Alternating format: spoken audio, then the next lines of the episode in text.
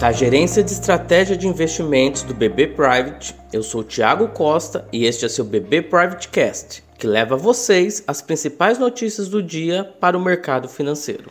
Terça-feira, 10 de novembro de 2020. Os índices futuros de Nova York e as bolsas europeias mostram sinais mistos, com investidores avaliando a excelente notícia da vacina da Pfizer, que apresentou 90% de eficácia nos testes da fase 3 contra a Covid-19. Outra pauta importante foram os sinais de dirigentes do Fed de que seguem comprometidos a usar instrumentos disponíveis para apoiar a economia dos Estados Unidos, o que ajuda a animar os mercados de ações.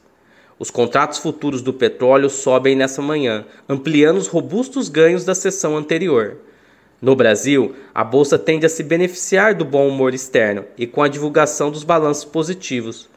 Com a questão fiscal ainda presente no país, os mercados de juros e dólar ficam atentos à participação do ministro da Economia em um evento pela manhã, com uma pauta sobre países emergentes. A decisão da Agência Nacional de Vigilância Sanitária, Anvisa, de interromper o estudo clínico da vacina Coronavac surpreendeu o Instituto Butantan e pode trazer ruídos e impactar os mercados.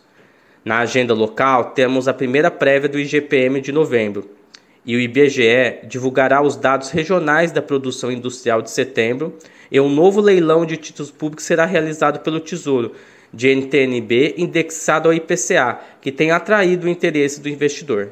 Acompanhe também nossos conteúdos pelas nossas páginas oficiais de Economia e Mercado no LinkedIn e nosso canal no YouTube com a playlist BB Private Talks.